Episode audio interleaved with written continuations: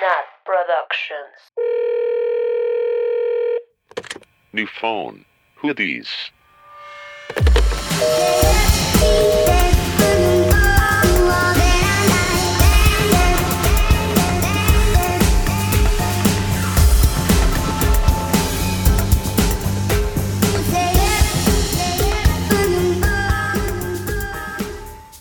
Bienvenidos a un nuevo episodio bonus extra, fuera de horario, fuera de calendario, pero es un, es- un, un episodio muy especial para mí y para todas. Yay. Sí. Este, estoy aquí con las de siempre, Ivana, Hola. Mitch, Hola. y tenemos Las unas siempre. invitadas de lujo súper especiales que, pues, si han sido fans del podcast desde el inicio de los inicios, Ya las hace- conocen. Bueno, conocen a Andy y conocen a todo el proyecto.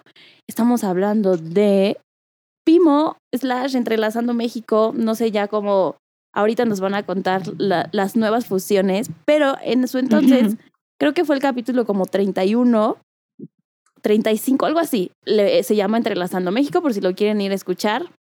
Ahí está en Spotify, en iTunes, everywhere. Y ahora ya es- este es el episodio creo que 85, entonces estamos un poco lejos, pero está padrísimo. ¿Alguien quiere decir algo más? ¿Alguien quiere No, pues, retomar eh, la conversación que tuvimos hace 50 episodios? Pues es que este episodio es muy importante justo por toda la situación que estamos viviendo ahorita con el señor Corona. Entonces, este, están haciendo un proyecto, bueno, un proyecto que ya conocen, que está padrísimo. Y pues por eso son las invitadísimas de honor de este día, porque necesitamos escuchar más de ese proyecto y por si la gente quiere apoyar en estos tiempos del, ay, no me gusta decir coronavirus. Yo ya estoy hasta la Pero madre bueno, de esa palabra, pero bueno. Ya sé, ya sé. La pandemia, corona, ya no sé ni cómo decirle. Sí. Bueno, yo quiero empezar por darles la bienvenida aquí al, les iba a decir al micrófono, pero esto ya es como a la conferencia de Zoom, de Super X, que todo el mundo puede hacer. Eso como de hacer podcasts estuvo cool que no se detuvo en la pandemia porque no tenemos que vernos físicamente. Eso sí. Entonces aquí, New Phone siempre a la orden con nuevo contenido. Entonces, chicas, cuéntenos. Sé que Pimo Preséntense. cambió como de modelo de negocio. O sea, ¿qué están haciendo ahorita en la pandemia? ¿Cómo les ha ido? ¿Qué- ¿Qué ha pasado en 50 episodios de que duración es de como su vida? un año, es más de un año porque fueron 50 más el break. Es un Sí. montón desde que empezó, o sea, Pimo originalmente. ¿Qué hay de nuevo, Scooby-Doo? Quiero saberlo. Oigan, pues primero que nada, mil gracias por, por invitarnos de regreso. La verdad es que está padrísimo. Nosotros también somos súper fans de lo que hacen y pues siempre nos encanta como cuando alguien se toma el tiempo como de escuchar nuestra historia. Entonces, Oh, estamos voy a llorar. de estar aquí. Yo nunca había estado aquí, pero también estoy muy emocionada de haber sido invitada y convocada a esta gran reunión de Zoom. Exacto. Es una gran reunión por Zoom, pero gran reunión. Gran. Exacto. Así es. Y pues bueno, empezando con esta como segunda temporada de Entrelazando México, eh, si quieres, Pau, tú platícales un poquito eh, qué era lo que estábamos haciendo al principio, o sea, después como de que terminó ese episodio y nació Pimo y cómo llegamos a lo que estamos haciendo ahorita. Pues justo como desde Entrelazando México, la misión siempre había sido como llevar ayuda a quienes más lo necesitaran. Pues justo en Pimo, que es en donde se quedaron los que sí escucharon ese capítulo. Oye, eh, muchos muchos del capítulo de, de New Phone, o sea, sí donaban, ¿eh? Me, escribían, me escribían y así todo. de, amamos. Son muy fieles, son muy fieles los que nos escuchan. Pues les platico un poquito para los que no saben mucho, ¿no? Sí, por si acaban de sintonizarnos hoy. Pues súper, en Pimo, este, fun- eh, bueno, lo que hacíamos era conectar a eh, organizaciones sin fines de lucro que tenían proyectos con empresas que querían fondear esos proyectos, ¿no? Entonces, Pimo justo funciona como ese puente entre los que están ayudando a las personas que más lo necesitan, con quienes tienen la capacidad de darle fondeo, ¿no? En este caso, trabajamos con organizaciones sin fines de lucro. Lo que hacíamos era justo convocar a estas organizaciones, evaluábamos desde sus modelos de atención, lo que estaban haciendo, quiénes eran sus beneficiarios, etcétera. Y después de pasar como ese filtro y ver que realmente estaban como ayudando y beneficiando a las personas, em, pues justo los dábamos de alta en Vimo como parte de nuestro portafolio de organizaciones, determinábamos proyectos súper específicos a los que les íbamos a buscar fondeo y luego salíamos con las empresas pues para que fondearan estos proyectos y se pudiera multiplicar el impacto social que estábamos buscando.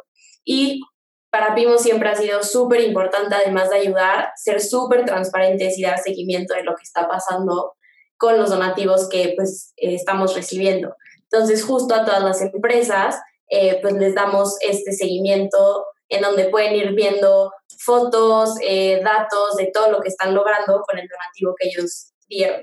Entonces, esa era como la versión antes de coronavirus. Sí. Pimo pre-COVID.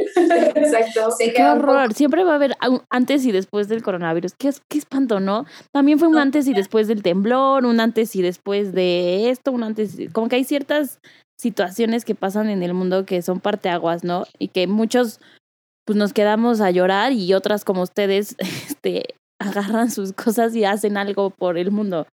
Eso estaba pensando justo antes de empezar esta entrevista, estaba como acordándome como de lo que habíamos hablado la pasada y yo me acuerdo que decían que, o sea, Pimo nació uno o dos días después del temblor y dije como, ¿qué onda?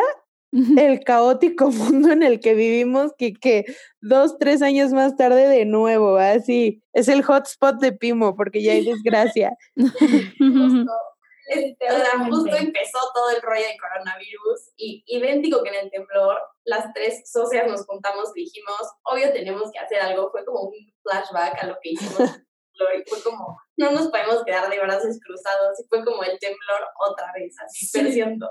Para la gente que chance y no conocía lo que hacíamos, o sea, o bueno, cómo nacimos en el temblor, eh, nosotros, bueno, justo Pau, que está aquí, empezó un blog de impacto social que se llamaba Entrelazando México y por alguna extraña razón, cuando fue el temblor, la gente nos empezó a preguntar que a dónde tenía que ir, este, cómo le hacía para ayudar y demás. Entonces lo que hicimos fue como eh, buscar toda la información en tiempo real de qué estaba pasando en las zonas de desastre, sobre todo pues en donde había como centros de acopio, donde había derrumbes y demás y eh, lo que hicimos fue mandar gente que nos estuviera como informando en tiempo real de esas necesidades y luego las posteábamos en Facebook. Entonces, esa como actividad súper simple, cero gran tecnología ni nada, como que nos ayudó a, por un lado, mapear las necesidades, por otro lado, informar en tiempo real a la gente que quería ayudar y por otro lado, también súper importante, pues hacer como este puente, que era lo que decía Pau, entre las personas que quieren ayudar y las personas que necesitan ayuda. Entonces, justo en, en, esa parte del temblor, que igual nos llevábamos entrelazando México, eh, pues empezamos conectando cosas súper simples como voluntarios y botellitas de agua, pero acabamos este, trabajando con empresas como Liverpool que nos prestaba sus camiones, Uber igual nos prestaba sus coches, mandamos un avión a Chiapas, o sea, fue como una explosión.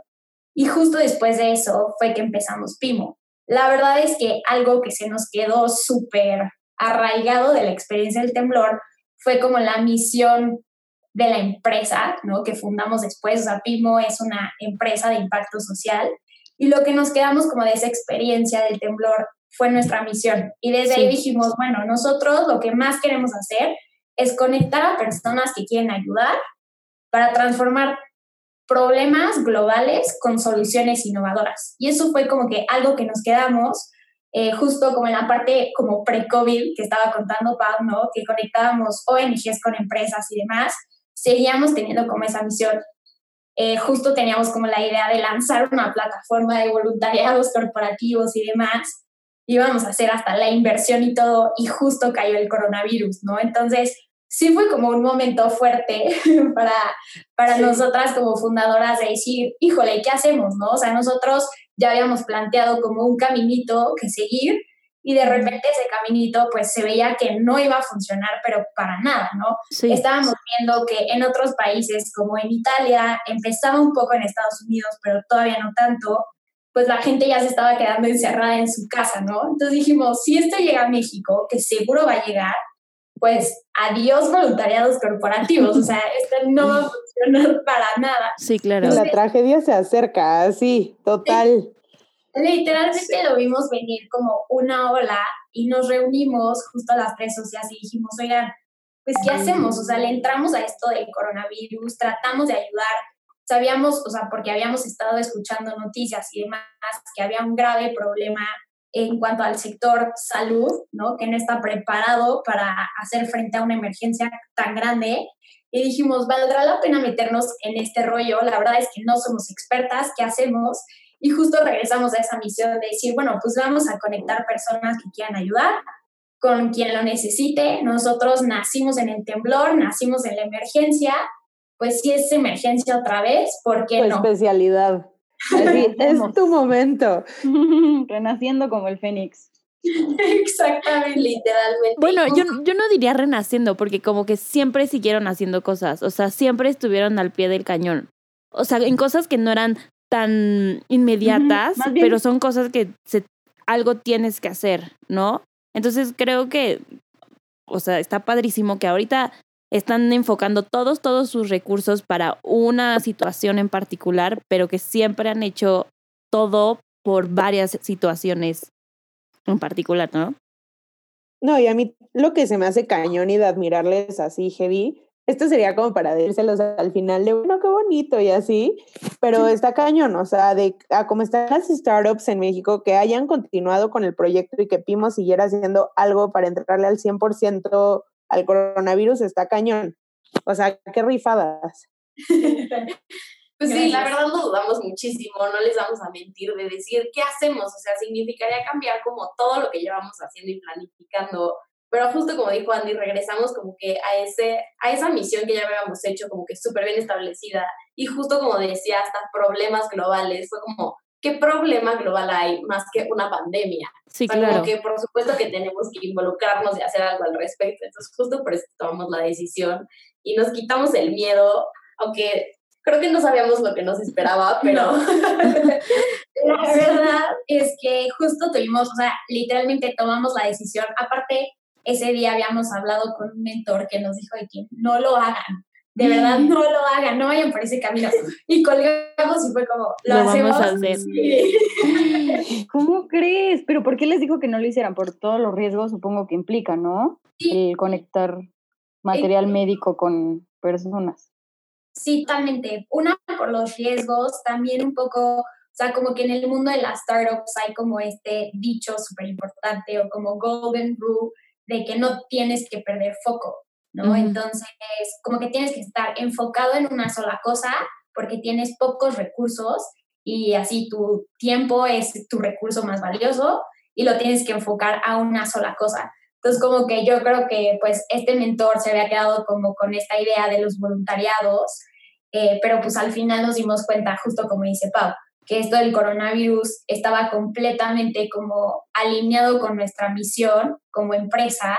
Y dijimos, bueno, pues si para esto nacimos, ¿cómo nos vamos a dar la vuelta si se pone difícil? Claro. Obviamente no teníamos idea de lo que iba a pasar, pero ha sido una gran experiencia. Yo creo que la primera vez que empezamos a tener idea de lo que nos esperaba fue cuando tuvimos una llamada con un doctor que está en Mass General en Estados Unidos, en Boston, y nos empezó a contar un poquito de cómo estaba la situación en Estados Unidos, ¿no? Cómo iban los casos, este, qué estaba pasando y demás. Y nos dijo como, oigan, eh, yo nada más les aviso que pues esta situación va a llegar a México, se va a poner muy rudo. Eh, obviamente el sistema de salud está súper sobrepasado, ¿no? Nosotros ya sabíamos que habían habido recortes en el presupuesto de, de muchos hospitales desde antes del coronavirus, entonces ya teníamos idea de que, de que el sector salud la iba a sufrir un poco, pero sí nos empezó a explicar, bueno, fue como toda una clase, ¿no? una clase de medicina que por supuesto nosotros no teníamos ni idea de cómo por qué se llama coronavirus, porque hay una corona, y nosotros literal Sí. alumnitas como poniendo atención. y justo, sí, acabamos de hablar con ese doctor, nos dimos cuenta, más que sí, de lo complicado que iba a estar, pero creo que después de esa llamada nos asustamos por lo que venía, pero creo que como que reiteramos que a fuerzas teníamos que hacer algo porque el problema se venía como muchísimo más duro. Entonces justo como que acabando esa llamada dijimos, ok, hay que ponernos las pilas y hacer exactamente lo mismo que siempre hemos hecho, que justo como que como nosotros siempre somos como que ese puente o ese intermediario, necesitamos estar súper conectadas como que con las dos partes. Entonces, por un lado dijimos, nos tenemos que meter de lleno a conocer las necesidades de los hospitales, qué están necesitando en tiempo real y que nos lo diga desde un infectólogo, un epidemiólogo, que son como quienes llevan todo el caso, el tema de coronavirus. Y por el otro lado dijimos, como necesitamos sí estar buscando fondos como de más personas porque pues, sí se necesitan muchísimo los insumos para los doctores. Entonces, igual creo que esa llamada nos ayudó muchísimo como para ver como que un panorama muchísimo más amplio de lo que iba a ser el problema y poder tomar una decisión de decir, ok, ¿cuáles son los siguientes pasos? Y cómo vamos a hacer otra vez ese puente para que se logre como que ayudar a quienes más lo necesitan. No, pues a mí se me hace cañón, entonces que pues se fueron de lleno a los hospitales y aprender de que en lenguaje medicina, a ver qué onda. Porque digo, yo veo las noticias y más o menos traducido, pero no, cuando veo así que, que como le hacen un interview, ¿qué tal mi Spanglish? ok, que le hacen una entrevista a un doctor, como que no entiendes nada. Y qué cañón que ustedes se, me, se dieron el clavado adentro para juntar estas dos cosas. Sí, la verdad es que todo el equipo como que nos fuimos dividiendo, o sea, ahorita estamos dividiendo en, estamos divididas en diferentes áreas. Entonces, unas ven toda la parte de necesidades de hospitales, como estaba diciendo Pau. Entonces, tenemos un formulario que se va actualizando como en una base de datos en tiempo real y luego eso se sube como a un mapa. Entonces, nosotros ya estamos teniendo mapeados que, o sea, los hospitales que sí tienen eh, casos confirmados de coronavirus cuáles son como los insumos que, que necesitan en cada hospital. Ahorita tenemos como 40 hospitales en diferentes estados de la República. Eh, por otro lado está como el equipo de proveedores, que justo Pau lidera ese equipo. y sí se echó un clavadazo a todo esto de términos médicos, a estar hablando con gente hasta proveedores de China, He tenido hasta que ¿Cómo crees? certificados chinos, así que llegan en chino y yo voy a buscar a gente que me ayude a traducirlos. Y tú con la app esta, ¿no? que tienen como el Google Translate que la pones y te dice que son los grabatitos. Justo, gracias a Dios, alguien del equipo sabe hablar chino, entonces siempre se los mandamos como para ver si sí es real o no es como un certificado de otra cosa. Y ya persona siempre nos dice que no, si es una empresa, tal y demás. Entonces, bueno, estamos divididas así, ¿no? Hospitales, proveedores, por otro lado está la parte como de recaudación de fondos, eh, que obviamente implica todas las áreas de comunicación y de estar como gestionando distintos proyectos. Entonces, eso también ha estado muy interesante porque nosotros salimos con un solo proyecto, ¿no? Que es yo creo que ahorita el que más gente conoce, que es llevar CoroKits a hospitales que están tratando pacientes de coronavirus. Entonces, ¿qué es un CoroKit? Básicamente incluye una bata de bioseguridad, que son estas como batitas blancas eh, que te De astronauta, ¿no? Sí, exacto. Te digo que andan con el slang de doctor a todo. O sea. Y yo sí de esas que te pones para pintar. ya es la vida diaria últimamente. Sí, exacto. Y bueno, pues incluye eso, incluye guantes, eh, gogles, eh, los cubre zapatos o cubre botas, eh, más me estaba olvidando? Gorros. Los gorros y las mascarillas, ¿no? Que hay mascarillas quirúrgicas y las famosas mascarillas N95, que esas son como las más profesionales. Obviamente antes de todo esto nosotros no las habíamos escuchado, pero bueno, ahorita yo creo que ya soñamos con las mascarillas en 95, literalmente. Pero la verdad es que ha sido una experiencia súper padre. Ha estado cansado, no les voy a mentir, porque también en tiempos de crisis, justo también ya aprendimos algo, eh, que en tiempos de crisis la información es válida como nada más media hora. O sea, cualquier, cualquier cosa este, que salga con, cuando hay una crisis muy fuerte, literalmente empieza a perder validez este, después de media hora, ¿no? Y eso Ese dato está bien duro. Sí, está rudísimo. sí. También fue de que, wow, ¿qué onda con esto? Entonces, les digo, o sea, hemos estado aprendiendo muchísimo. Pau, que está en la parte de proveedores y cotizaciones, creo que se la pasa haciendo cotizaciones como 24-7. 24-7. pasa lo mismo, o sea, de que puedes hablar con un proveedor en la mañana, le hablas dos horas después y te dice, es que ya, se me acabó el stock. Sí. O te dice, oye, sí, pero por ejemplo hay una variación de precios impresionante donde te dicen de que, oye, pues de esto a la semana pasada ya subió 100 pesos más el kit. Y es como, como 100 pesos más en una semana. Entonces como que justo tienes que estar como en chinga, la verdad, todo el tiempo, porque pues como es como una, pues sí, una literal crisis, no puedes tomar de ningún tiempo de descanso porque como que el tiempo sigue corriendo, ¿no? Hasta yo tenía un doctor que literalmente todos los días me mandó un mensaje y su mensaje era, el tiempo corre. Literal, era lo único que me mandaba diario. Todos los días. Diario. Para sí. Entonces, claro que mi estrés era como, Dios mío, ¿qué voy a hacer? Sí, igual todo el equipo de hospitales pues no es como que las hayamos entrenado, pero pues sí hemos hablado mucho con ellos, porque todo el tiempo, pues sí están recibiendo noticias muy fuertes de los hospitales, o sea, tenemos gente que llora en el teléfono, pues, que te cuenta como tragedias, que es como, wow, o sea, estoy haciendo todo lo que puedo por ayudarte. Eh, es, es, raro porque no puedes prometer ayuda, literalmente. Es un poco como los doctores, ¿no? Que no te pueden prometer que, te van a salvar. Ajá, exacto. Entonces, como nosotros al final seguimos siendo un puente, dependemos de cuánto dinero done la gente, dependemos de los proveedores, por ejemplo, dependemos también del delivery, ¿no? Entonces, ahorita también estamos contratando empresas de logística que nos ayuden a mover las cosas en diferentes estados a través de la ciudad, que las entreguen a los hospitales. Entonces, todo eso es, como, no le puedes prometer al doctor como, te prometo que va a llegar este, la ayuda a tu hospital, pero pues solo puedes decir como, te prometo que estoy haciendo todo, lo que puedo a, a, mi disposición para ayudar. Híjole, pero eso también está durísimo como personalmente, o sea, como yo sé que digo, esto lo están haciendo con la intención de que salga, pero siento en una situación así donde hay gente muriéndose, está bien difícil marcar la línea de apego personal de me tengo que apurar. Sí, justo, o sea, como que... O sea, heroínas, así, ¿qué onda?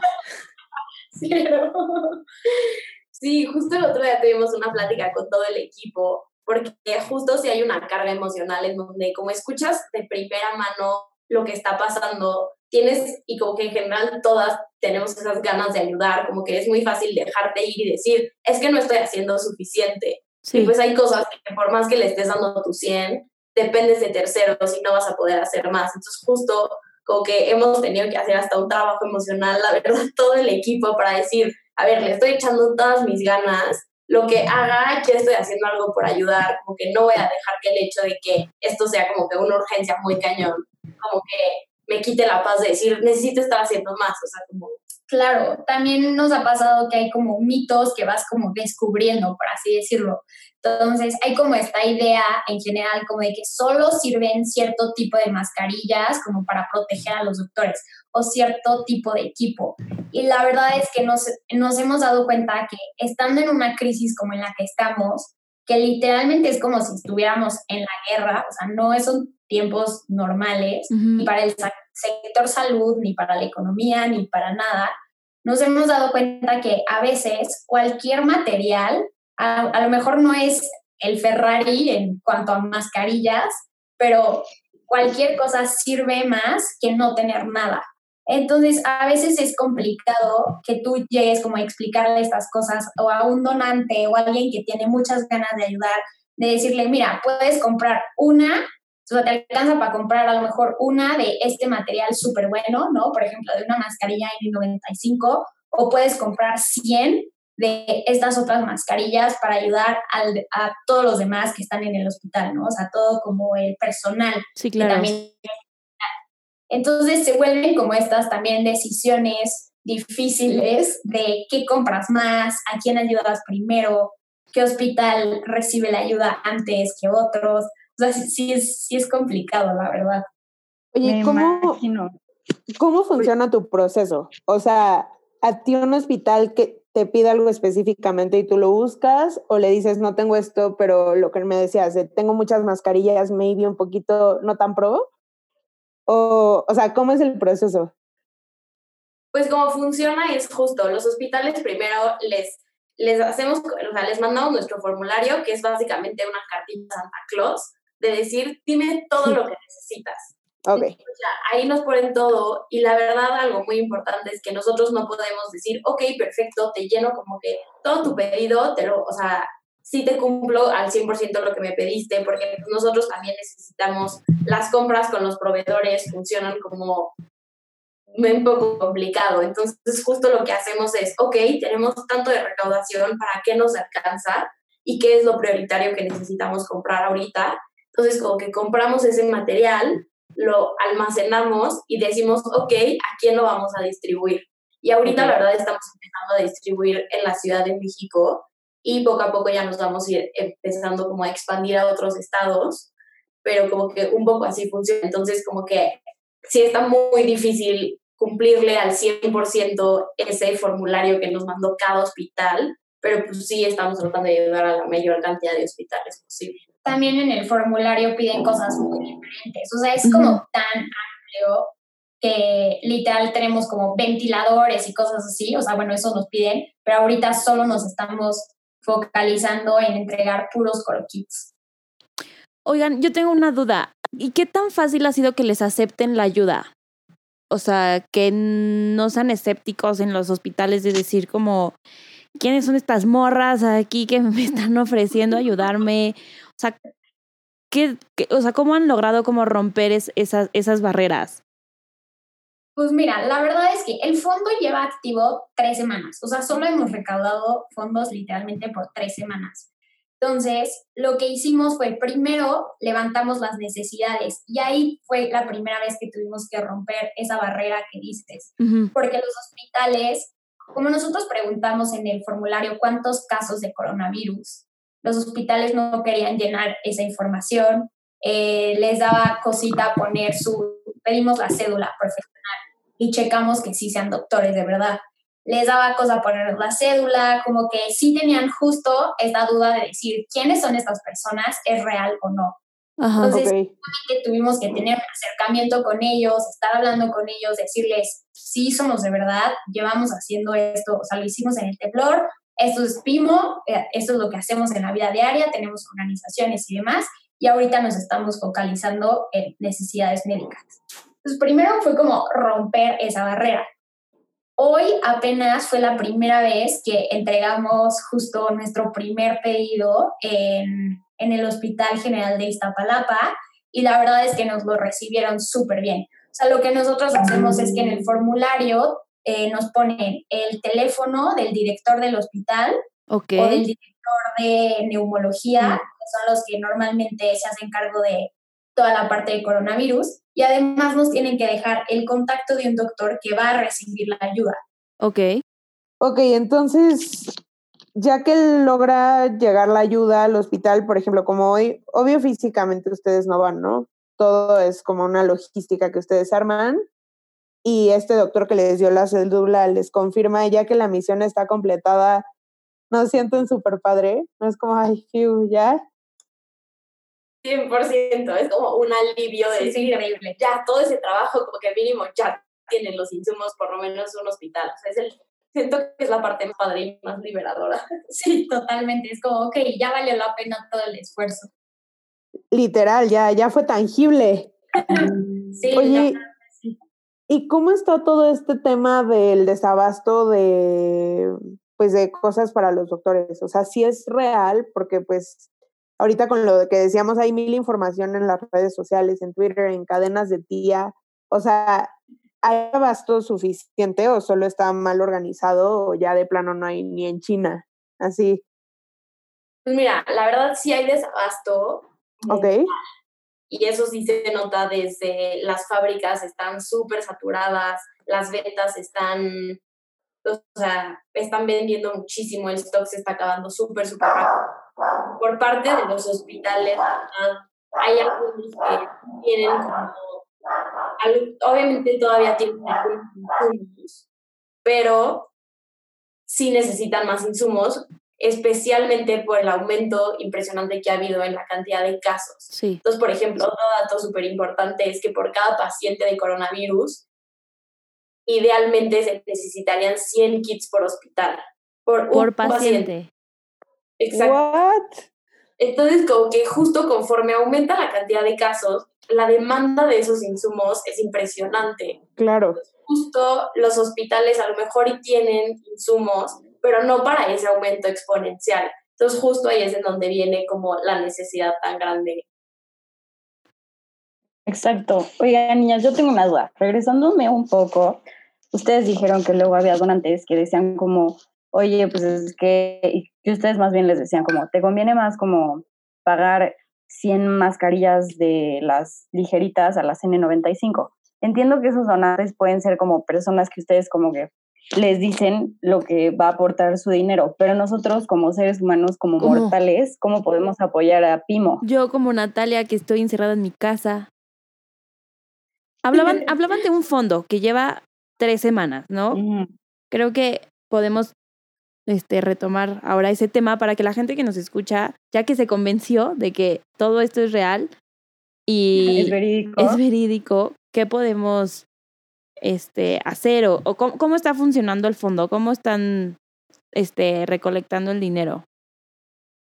Sí, miren, les explicamos un poquito. Nosotros armamos un fondo de que con una cuenta de banco específica para este tema del coronavirus y estamos invitando tanto empresas como personas, o sea, que toda la gente que esté escuchando también es para ustedes el mensaje, para que donen, pueden donar en nuestra página em, que es pimohub.com y justo ahí nosotros en ese fondo vamos como que guardando todo el dinero para poder hacer las compras. Entonces, justo nosotros Pimo directamente hace las compras a los proveedores de las máscaras y compramos cantidades grandes para que pues, nos salga mucho más barato y podamos distribuir a muchos hospitales. Y nosotros todos esos insumos los entregamos en especie a los hospitales. Entonces, así nosotros tenemos la certeza de que no estamos dando de que dinero en efectivo a ningún hospital y pues ahí quién sabe qué pasó, ¿no?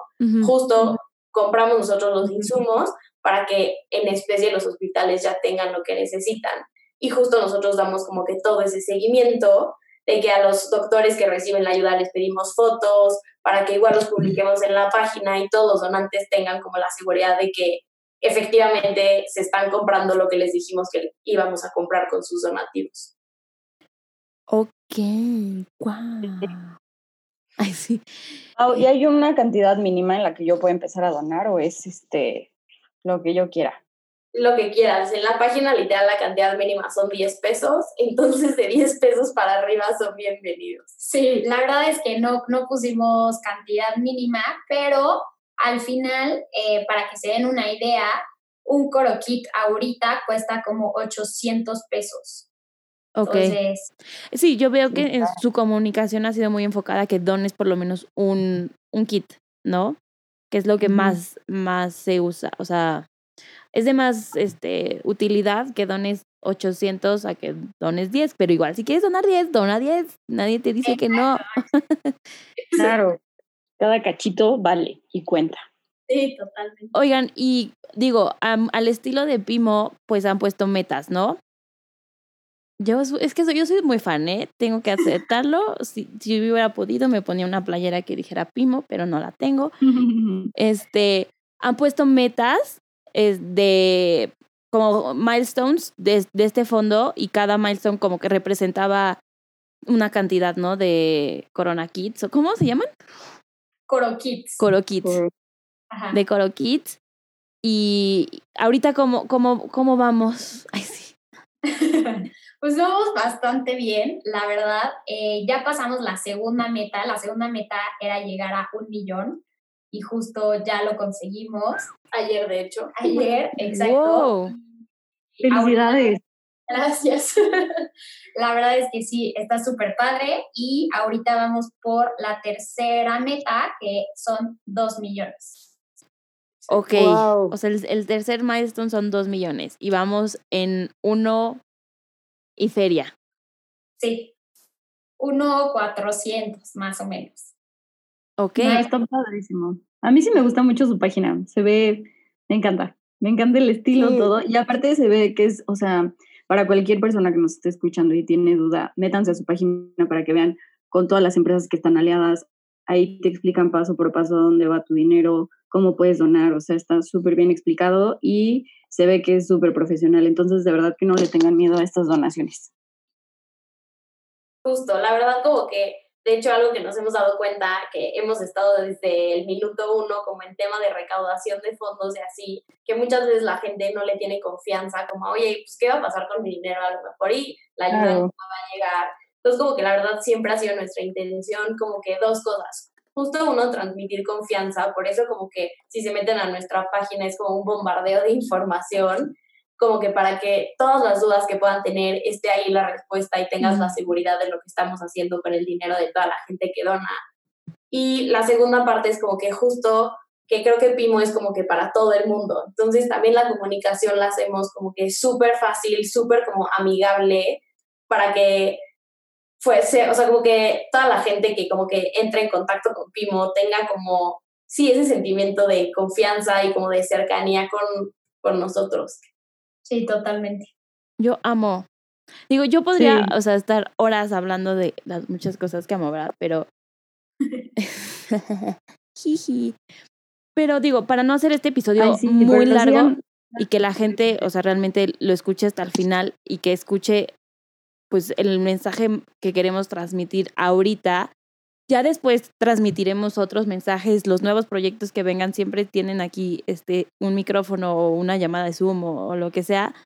Este, pero ahorita es pues pues llamar a la acción, la verdad. Entonces, si si les Sí. gusta la idea, si quieren ayudar y justamente no saben cómo ayudar, pues usen este puente padrísimo que aparte está decorado chingón, o sea, la, la página está padre, es un puente bien chido, te sientes así como fan que de su community manager.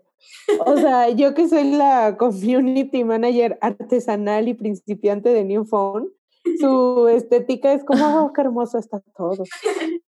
Qué buena onda, qué bueno que nos dicen. Sí, entonces, pues si estás escuchando y tienes ganas de, de hacer algo y, y, y eres de los privilegiados que te puedes quedar en tu casa, que estás en una nómina, que no te falta comida, no te falta pues nada, pero este, pues el cachito, lo que tengan, lo que puedan, o sea, en lugar de lo- el viernes que ibas a salir y te ibas a comprar tu, tu vodka, pues mejor ponlo para, para un coro kit. Sí, ayuden a los médicos. Y un gran aplauso para ellos y para Pimo. De verdad que es impresionante. Yo que estoy en mi casa sufriendo, digo, no me imagino lo que pasa con la gente en los hospitales. Sí, ha de ser una locura, pero Sí. pues hay que hacer nuestro cachito, lo que nos toca, lo que podemos.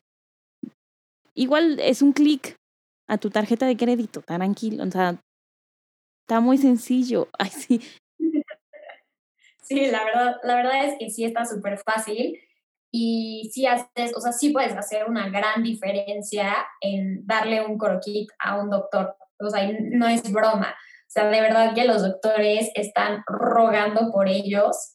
Eh, creo que, o sea, sí están viviendo unas cosas horribles. O sea, nosotros que a lo mejor pues estamos cansados en nuestras casas de así, eh, pues sí, está duro, está física y mentalmente duro estar encerrado, pero no tiene nada que ver con el, con el estrés físico y mental que la verdad están sufriendo todos los doctores, los enfermeros, los camilleros, que la verdad es que ellos sí son los héroes verdaderos de, de, todo, de toda esta crisis.